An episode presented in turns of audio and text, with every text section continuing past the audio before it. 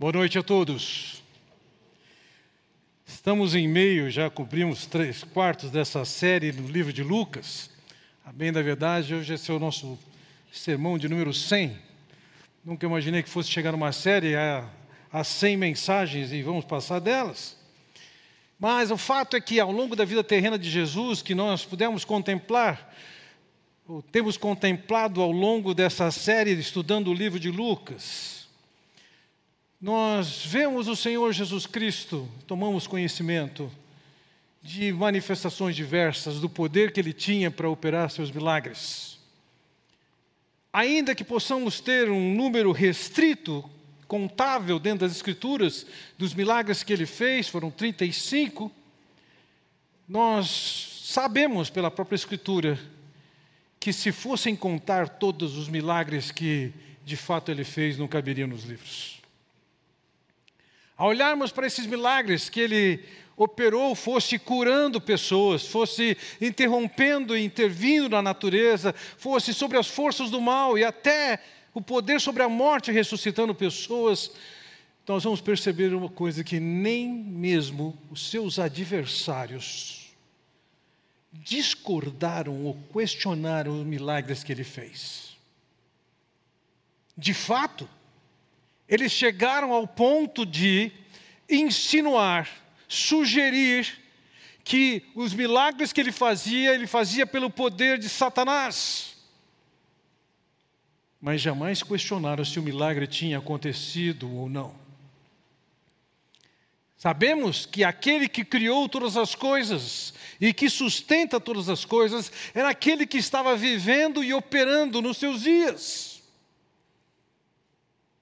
Apesar disso, muitos não creram nele. Muitos o rejeitaram. Muitos resistiram e engendraram formas de tentar, de alguma maneira, eliminar o Senhor Jesus Cristo.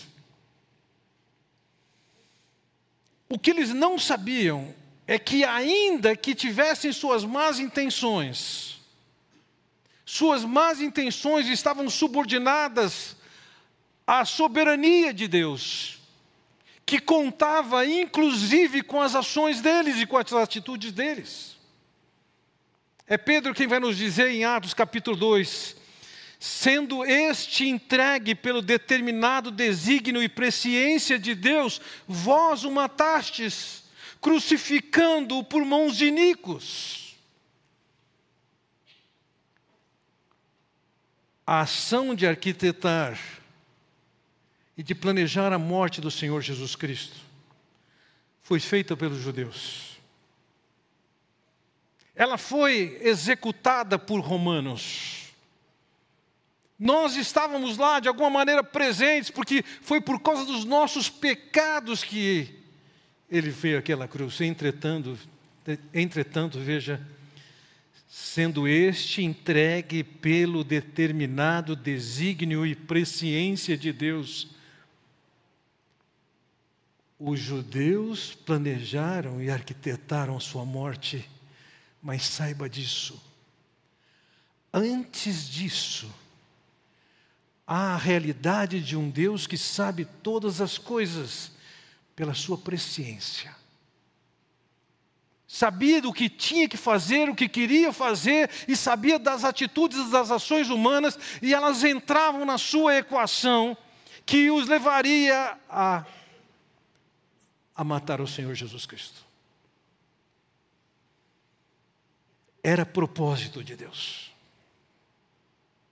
Na passagem que nós olhamos hoje, e olhamos para uma passagem que se segue logo depois a um contato importante do Senhor Jesus Cristo com um homem muito rico. Mas agora ele vai ter um contato com um homem muito pobre. E nesse contato com um homem pobre, um cego mendigo, o que dentro daquela sociedade, da sociedade judaica daqueles dias, cego mendigo é como se fosse um pleonasmo. Um cego não tinha condições de se prover, consequentemente dependia da compaixão, da misericórdia, do socorro das pessoas. E embora ele fosse um cego, ele tinha uma visão em comum, muito diferente daquela visão daquela liderança judaica, que não enxergava nem o que estavam fazendo e nem diante de quem eles estavam. Então eu quero começar com vocês olhando para a situação daquele milagre, a situação crítica de um homem cego. Veja, o texto no versículo 35 nos diz: Ao aproximar-se Jesus de Jericó, um homem cego estava sentado à beira do caminho pedindo esmola. Você talvez já comece a ter dificuldade com esse versículo se você leu a, a, a mesma passagem nas, nos demais evangelhos, Mateus e, e Marcos, que diz que ele estava saindo e aqui tem aproximando-se. O fato é que naqueles dias eles tinham a Jericó antiga, já que Jericó teve várias edições como cidade e existia num lugarzinho um pouco à parte de onde tinham as cidades históricas a nova e florescente Jericó. Então, dessa maneira, eu entendo que alguns evangelistas estão olhando da perspectiva da velha Jericó e da nova Jericó, por isso um descreve que ele estava saindo e outro estava entrando. De qualquer maneira, ele está nas circunvizinhanças de Jericó. Lembre-se, ele estava vindo do norte, e um judeu, em geral, quando ele vinha do norte, ele não passava por Samaria, ele cruzava o Jordão para o leste descia até Jericó, ali proximamente. Jericó está a 8 quilômetros do Jordão, 25 quilômetros a nordeste de Jerusalém e a 10 quilômetros ao norte do Mar Morto. Ali ele cruzava e ia para Jerusalém e o seu destino era Jerusalém. Jericó era uma cidade próspera, tinha irrigação, plantação de palmas, de bálsamo, e dali para subir para Jerusalém, que era o destino do Senhor Jesus Cristo, tinha uma subida tremenda e teria que se andar por seis horas para chegar a Jerusalém.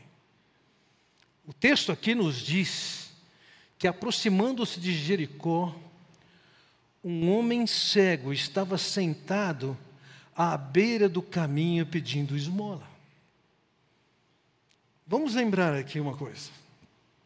Ainda que não tenhamos a passagem de João 11 dentro do Evangelho de Lucas, o Senhor Jesus está vindo de ter ressuscitado Lázaro. E uma vez que houve a ressurreição de Lázaro, tem uma multidão que o está seguindo. E ele chega em Jericó, e provavelmente aquela multidão seguindo a Jesus atrai mais pessoas de Jericó. E ele, ao se aproximar da cidade, lógico que chama a atenção de todos naquela cidade e de onde ele vinha. E quando ele chega naquela cidade, acontece o que diz o versículo 36. Quando ouviu a multidão passando, ele, o cego mendigo, perguntou o que estava acontecendo. Ele é um cego. Ele é incapaz de perceber uma série de coisas, mas de fato, a condição de ser cego dá a ele também a oportunidade de ter uma percepção sensorial sobre tantos aspectos, e um deles é essa capacidade de ouvir. Ele pode perceber que tem uma multidão, aquilo foge aos padrões. E ele pergunta para alguém: o que é que está acontecendo? No versículo 37 diz: Disseram-lhe, Jesus de Nazaré está passando. Vamos lembrando aqui. Uma pessoa normalmente era conhecida naqueles dias por alugar o lugar de onde ela veio, onde ela nasceu. Jesus não nasceu em Nazaré, ele nasceu em Belém. Mas ele foi criado em Nazaré e ele era conhecido como sendo alguém de Nazaré. Nazaré era uma cidade sem absolutamente nenhuma expressão, a bem da verdade, não havia no norte, onde estava Nazaré, qualquer fama, reputação ou reconhecimento como um lugar que concedesse mestres para Israel. O fato é que alguém identifica Jesus como Jesus Nazareno, e entenda isso, isso significava alguma coisa para quem está falando, mas quando você pensa naquele cego, você descobre que essa simples informação significava muito. Veja, versículo 38. Então ele se pôs a gritar: Jesus, filho de Davi, tem misericórdia de mim. o que que ele sabia sobre Jesus. O fato é que quando ele soube que era Jesus de Nazaré, ele começa a gritar.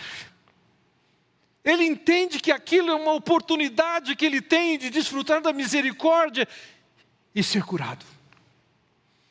Por quê? Ele teve acesso anteriormente as histórias que podiam contar de curas. Ele teve acesso à informação de que ele já curara cegos. Ele pode ter tido acesso ao ensino de Jesus. Ele deve ter ouvido conversas acerca do ensino de Jesus. O fato é que ele tinha um conhecimento de Jesus incomum. Quando ele diz: Jesus, filho de Davi, e entenda isso. Aqui ele não está dizendo simplesmente que Jesus é um descendente de Davi. Essa é uma expressão que significa Jesus, herdeiro do trono de Davi. Ele era descendente de Davi, sim, através de Maria, sua mãe. Mas o fato aqui é que em 2 Samuel capítulo 7, havia sido feita uma promessa de que um herdeiro de Davi assumiria o trono da nação eternamente. E era sabido que Salomão não era essa pessoa. Era entendido que essa pessoa era o Messias. E quando esse homem passa a clamar e gritar: Jesus, filho de Davi, herdeiro do trono de Davi, tem misericórdia de mim. O anjo Gabriel, quando se encontrou com Maria, e mesmo quando Zacarias, ele anunciou, tanto que João Batista introduziria o Messias, como que o filho que Maria teria seria o Messias. Agora, um homem, um cego, que a priori ele não enxerga, mas ele vê alguma coisa que aquela multidão não enxerga. Ele vê o que aquela liderança não enxerga. Para muitos ali, eles podiam enxergar que Jesus era alguém que tinha um ministério de cura, ele era um curandeiro. Para aquele homem, ele está olhando para ele e está vendo. Ele é o filho de Davi. Ele enxerga além do que aquelas pessoas estão enxergando. Além daquelas pessoas que não viam muito mais do que isso. E a sua expectativa, diferentemente daquela liderança judaica que se via como autossuficiente, justa o suficiente, sem ter cometido pecado e, portanto, sem precisar de perdão, esse homem se coloca diante de Jesus e clama: tem misericórdia de mim. Ou seja, ele tinha uma visão de si mesmo. E era uma condição de dar dó. Ele não tinha esperança. A cegueira era uma expressão da sua miséria, mas o clamor por misericórdia era muito maior do que olhar simplesmente para a sua cegueira. Ele se via miserável como aqueles leprosos que clamaram a Jesus. Aquele homem, veja, ele tinha uma característica como mendigo que ele é, e eu acho que de alguma maneira a gente enfrenta isso ainda hoje, é que preferencialmente mendigos são para não serem percebidos. Tomara que eles não nos interrompam. Tomara que não tenha que abrir o vidro do carro. Tomara que quando eu passe naquele semáforo ele esteja aberto. De alguma maneira parece que eles prejudicam, e no caso disso, desse aqui, ele estava efetivamente incomodando a multidão à sua volta. Veja o que diz o versículo 39. Os que iam adiante o repreendiam para que ficasse quieto. Mas ele gritava ainda mais: Filho de Davi, tem misericórdia de mim. A multidão que o ouvia gritando estava incomodada. O texto não nos diz porque ela estava incomodada, é possível que ela tivesse incomodada com ele, porque, afinal de contas, mendigo não merece nada mais do que um desdém. Ele era digno de ser desprezado e ignorado. E agora ele está chamando a atenção para si, gritando e clamando a atenção do Mestre. Talvez eles não concordassem com a declaração que ele fazia, que Jesus era o filho de Davi. Talvez eles se sentissem atrapalhados porque eles queriam ver o Senhor Jesus e a sua evolução em termos de relacionamento com aquela comunidade que tinham pessoas doentes, a pessoas aprender, etc. E aquele homem gritando incomodava. É interessante no texto de Marcos, quando nós lemos para o texto de Marcos, diz que quando ele gritava, a multidão reclamava, e quanto mais reclamavam, mais ele gritava. O fato é que a situação não mudava uma convicção que ele tinha, é que o seu futuro dependia daquele contato com Jesus, que era o filho de Davi. O seu futuro dependia de um ato de misericórdia de Jesus, que, entre outras coisas, viria curá-lo. A pressão popular para que ele se cale é insuficiente. As reclamações pedindo que ele se cale são insuficientes. E desesperado pela redenção do Senhor, pela cura do Senhor, ele insiste, insiste e grita. Quando a multidão queria dizer: fica quieto.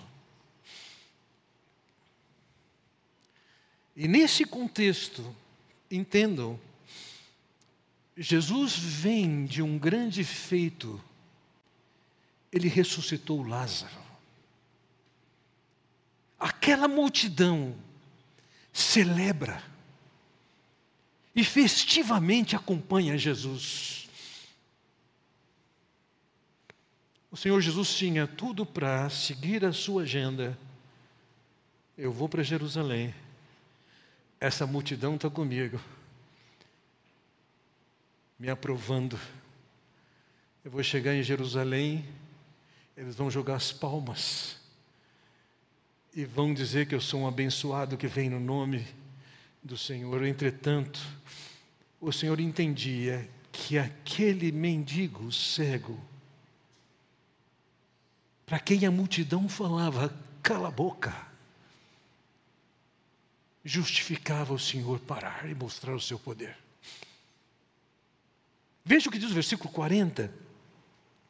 Jesus parou e ordenou que o homem lhe fosse trazido.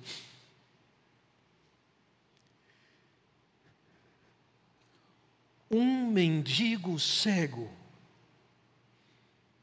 que se passasse aquela multidão como um cortejo, seria totalmente não percebido o Senhor Jesus teve o cuidado de, por causa daquele homem que, da perspectiva da população, daquele povo, achar que eles eram incômodo, inadequado, inoportuno, inconveniente, o Senhor Jesus parou para aquele homem. Ele não somente parou, ele ordenou a multidão que estava mandando ele calar a boca, dizendo assim: tragam-no. Era uma maneira de confrontar aquela multidão que mandava ele calar a boca. O texto de Marcos nos conta como é que isso aconteceu e nos traz um detalhe interessante. Jesus parou e disse: chamem o cego.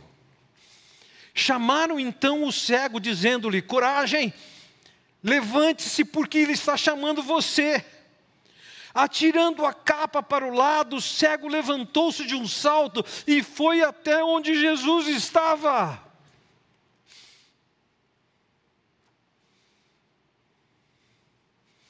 por causa de um homem que, na opinião da maioria, ele era inconveniente, era indigno, era inoportuno, era inadequado, tinha um comportamento socialmente desagradável. O Senhor parou por causa dele. O Senhor mandou que o chamassem. E lógico, ao ouvir que ele teve a atenção do Senhor, ele vem até o Senhor, e o versículo 41 nos diz: O que você quer que eu lhe faça? Ele diz: Senhor, eu quero, eu quero ver. Antes ele clamou por misericórdia, aqui ele está dizendo: Eu quero ser curado. Antes ele chamou Jesus de filho de Davi e agora ele chama Jesus de Senhor. Isso era também uma forma de reconhecer a divindade.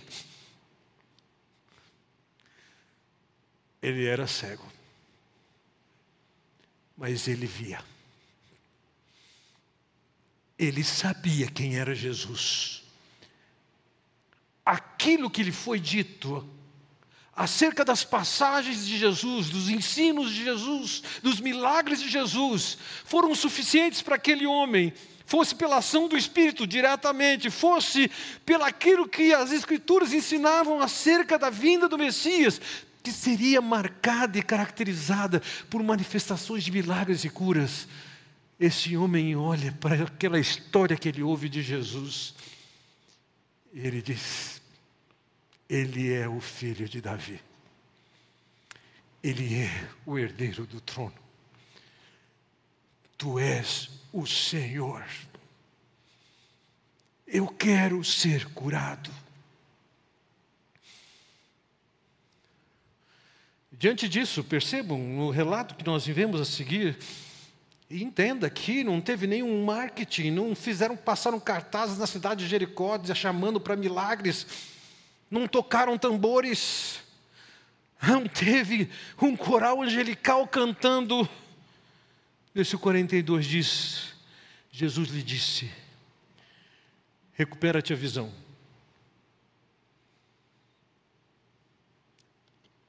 Aqui tem uma dica. Este homem poderia ser cego, porque ele tinha nascido cego. Ele poderia ser cego, causa de um acidente pelo qual ele passou, ou por causa de uma enfermidade. E saiba disso, naqueles dias em Israel, a quantidade de cegos era muito alta. Era tão alta que o Senhor Jesus chegou a usar a ideia de cegueira e de trevas para dar ilustrações para o seu povo, a quem ele ensinava. Eles sabiam que era isso, eles conheciam isso. Mas quando Jesus diz para ele, recupera, esse homem já tinha enxergado antes. Ele não nasceu cego. Ele viveu alguma experiência que o levou a estar cego, a ficar cego, a ficar dependente. E uma vez que ele foi curado, depois que o Senhor Jesus mandou, ele disse: A sua fé o curou. É interessante nós percebemos o seguinte: primeiro, nas Escrituras não foram exigidos, não foi exigido a fé para que alguém fosse curado. De uma forma geral, se você olhar para os milagres de Jesus, as curas de Jesus, você vai perceber, as pessoas foram beneficiadas e abençoadas pelo um ato soberano de Deus, sem que elas nem crescem na possibilidade de que elas fossem curadas. No caso desse homem, nós temos um dos raros casos em que ele expressou fé para que fosse curado. Agora veja, a sua cura foi imediata. Não houve nada parecido com o que se insinua nesses dias, que a pessoa foi curada, mas que ela tem que ir para casa e se apropriar da cura que já foi lhe dada, quando na verdade não foi curada. E quando não acontece a cura, em vez de assumir que quem anunciou a cura é um charlatão, se diz que a pessoa faltou na sua, na sua fé. Veja, o texto de Mateus nos conta que Jesus tocou nos olhos dele. E essa é uma das cinco marcas que nós vemos, inclusive, dentro desse milagre, de como o Senhor Jesus cura. Ele curava pelo toque ou pela palavra. E nesse caso, ele tocou e ele falou. Em segundo lugar, como é típico da cura do Senhor Jesus Cristo, é que as curas são instantâneas. Não se sai para casa na expectativa de ser curado. É instantânea. Terceiro, a cura é total. Você pode até voltar no médico para o médico testemunhar do que aconteceu, mas ela é total, não é um processo que se instala que poderá eventualmente se cumprir. Quarto, todas as pessoas, inclusive esse mendigo, inconveniente da perspectiva daquela população, todos os que procuraram a Jesus foram curados. E quinto, as curas de Jesus foram marcadas por curas de doenças orgânicas. Não era um mal-estar, não era uma sensação, não era um sentimento. Então aquele homem, quando vai até Jesus, veja o versículo 43 diz: imediatamente ele recuperou a visão.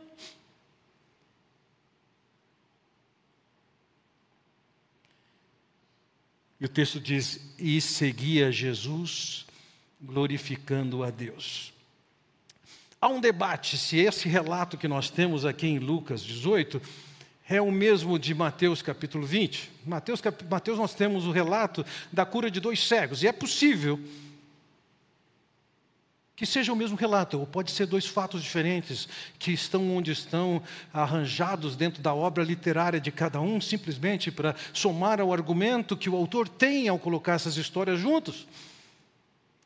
Mas se é o mesmo caso de Mateus, esse cego tem um nome, Bartimeu, e Mateus provavelmente citou o nome de Bartimeu, porque ele ainda era vivo quando ele escreveu o seu livro e ele era conhecido da comunidade.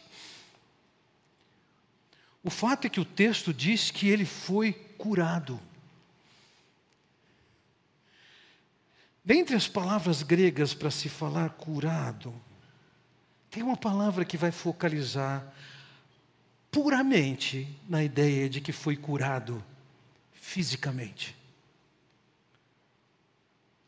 Mas a palavra, o verbo que Jesus empregou aqui, sodio, ele significa mais do que isso. Você foi salvo. Ele queria a cura dos seus olhos, mas ele queria misericórdia.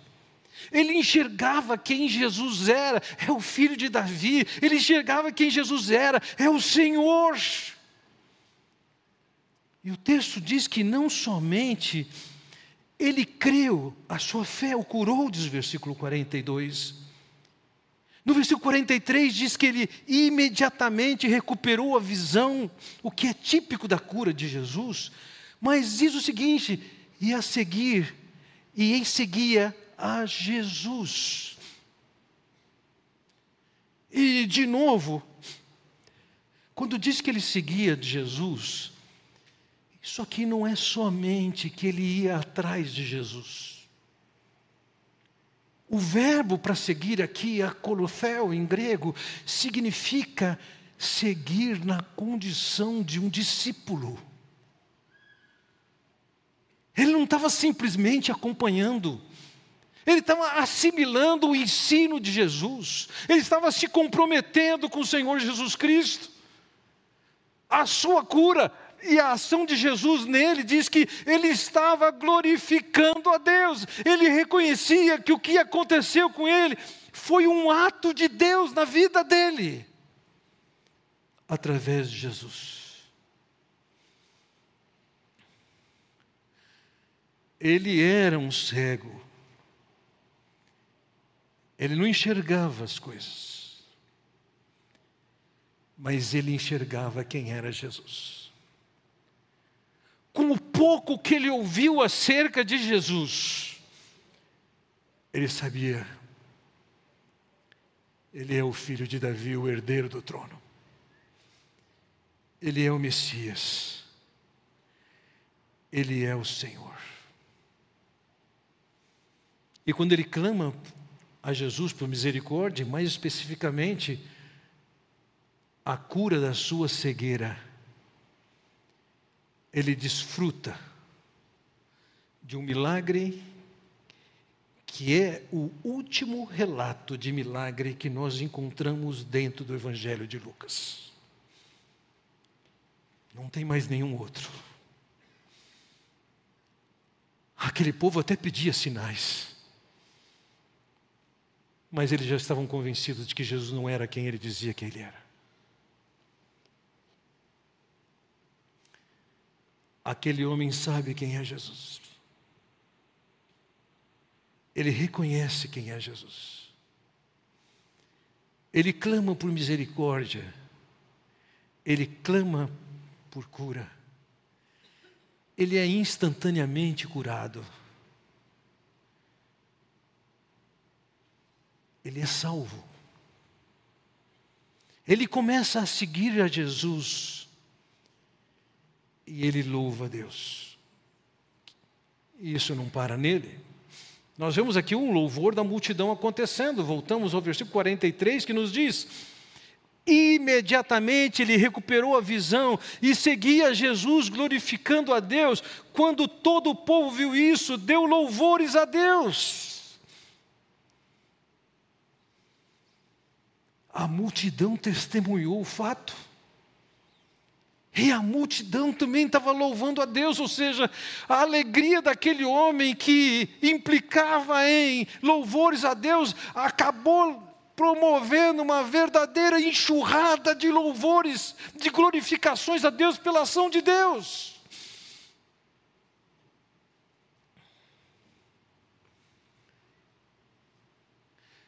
Em primeiro lugar, eu quero destacar com vocês e quero caminhar para, concluindo essa mensagem. Em primeiro lugar, eu quero dizer que nós temos algumas lições acerca de Jesus que eu quero enfatizar com vocês aqui. Primeira lição: o Senhor não ignora ou é insignificante com o clamor de alguém.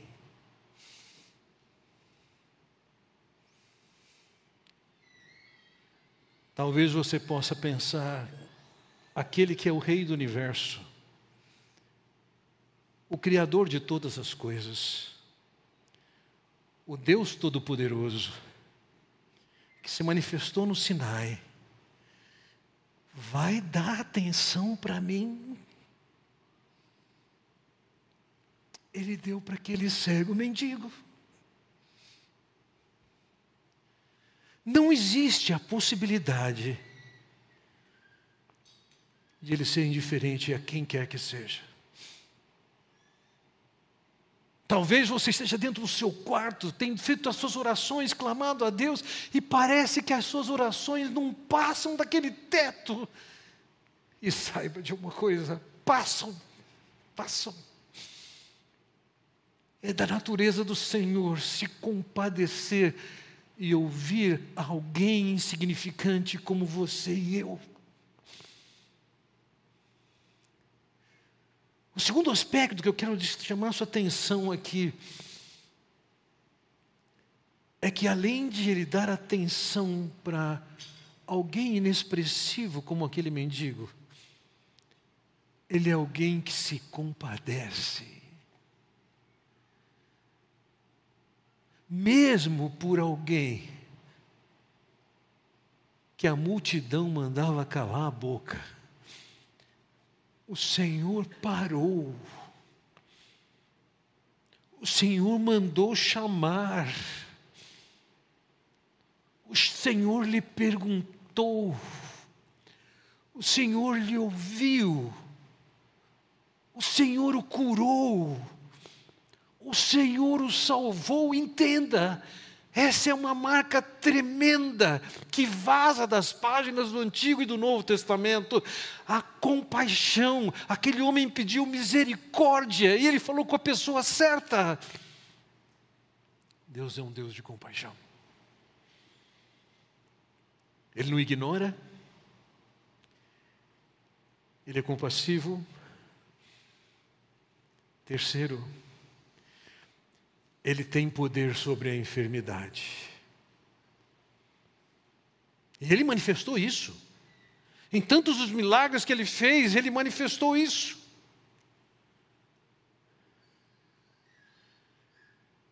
Ele pode manifestar hoje e ele manifesta. Agora, você sabe o que, que aconteceu com todas aquelas pessoas a quem Jesus curou, que estão registradas no Novo Testamento? Elas morreram. O fato de Jesus poder curar e curar quando Ele bem quer, não significa que Ele tem a responsabilidade ou dever e que temos a garantia de que Ele vai nos curar. O poder de curar apontava para alguma coisa maior do que isso, porque Ele veio para mais do que curar. Ele veio para salvar o homem que estava perdido para que esse possa sim passar a eternidade com Ele. Nossos pecados não são impedimentos. Pode ser que Deus tenha misericórdia de curá-lo, louve a Deus por isso. Pode ser que Deus tenha misericórdia dobrada de levá-lo. Pode ser que Deus tenha misericórdia de acompanhar você no sofrimento da doença para que, ainda que na sua doença, você glorifique a Deus.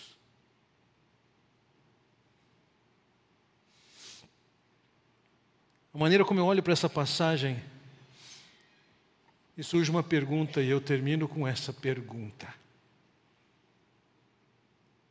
Por que é que você está seguindo a Jesus? Por que é que aquela multidão seguia Jesus? Eu acredito que muitos deles estavam curiosos. O que, é que vai acontecer? O que, é que vai rolar? E dentre vocês que estão me ouvindo, eu repito, não é minha criatividade, coisas que eu já ouvi de pessoas que vêm aqui. Por que, que elas vêm aqui? Ah, já ouvi isso. Ah, por causa dos fluidos que tem aqui. Uhum. Ah, porque eu gosto da música que tem. Ah, eu vou lá por causa da cadeira. Não, mentira, não, não pode ser verdade. Por que é que você está vindo aqui como se estivesse seguindo a Jesus? É curiosidade? É alguma satisfação intelectual? Seria por causa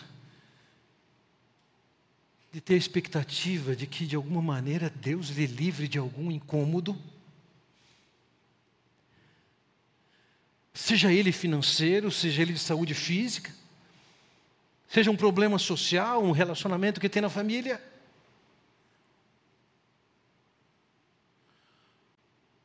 O seu interesse é conhecer a salvação que o nosso Deus tem.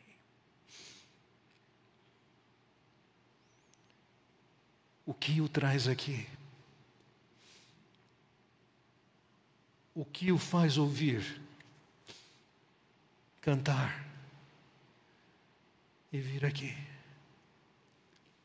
Naquela multidão tinha bastante gente que estava ali assistindo. Gostava daquilo. Mas tem um homem que é descrito como cego, mas que vê tudo. Ele ouve a multidão, ele pergunta o que está acontecendo. Ao saber que é Jesus de Nazaré, ele sabe, ali está alguém que pode aliviar meu sofrimento desse momento, a minha cegueira, a minha condição econômica. Mas ele é alguém que pode ter misericórdia de mim e me perdoar. Ele é alguém a quem eu quero seguir, comprometido com Ele, com seus valores, com sua agenda, com sua proposta.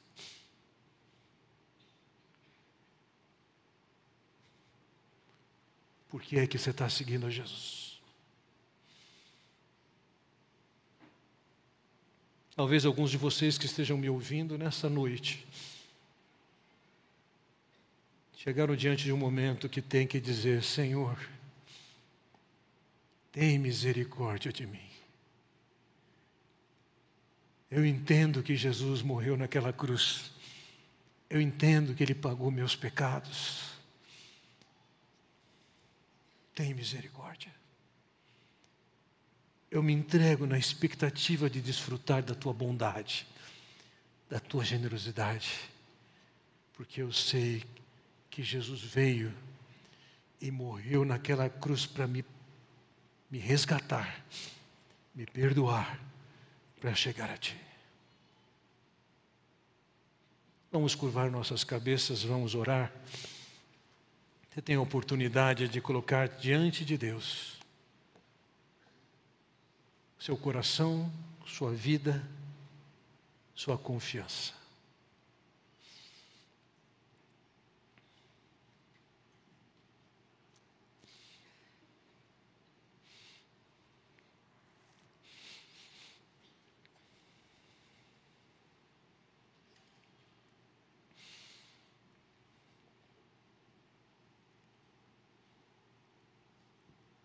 Oh, bondoso Pai, na tua infinita misericórdia, o Senhor inspirou Lucas a que colocasse mais um milagre nos seus relatos. Um homem cego, insignificante, inoportuno, desprezado, que demonstrou além do teu poder de curar, a tua compaixão, o teu cuidado, o teu exagero de parar para dar atenção para um homem como aquele mendigo, como também comigo. Aqui está o teu povo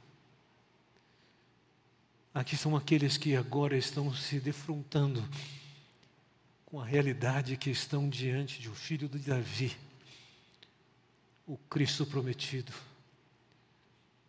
O Senhor Deus que veio em forma humana para morrer naquela cruz por nós. Te bendizemos e te louvamos e clamamos que o Senhor nos leve um passo adiante do nosso compromisso contigo a nossa entrega contigo. Que possamos ter o privilégio de enxergar como aquele homem enxergou. É o que eu oro no nome do Senhor Jesus Cristo. Amém. Deus os abençoe.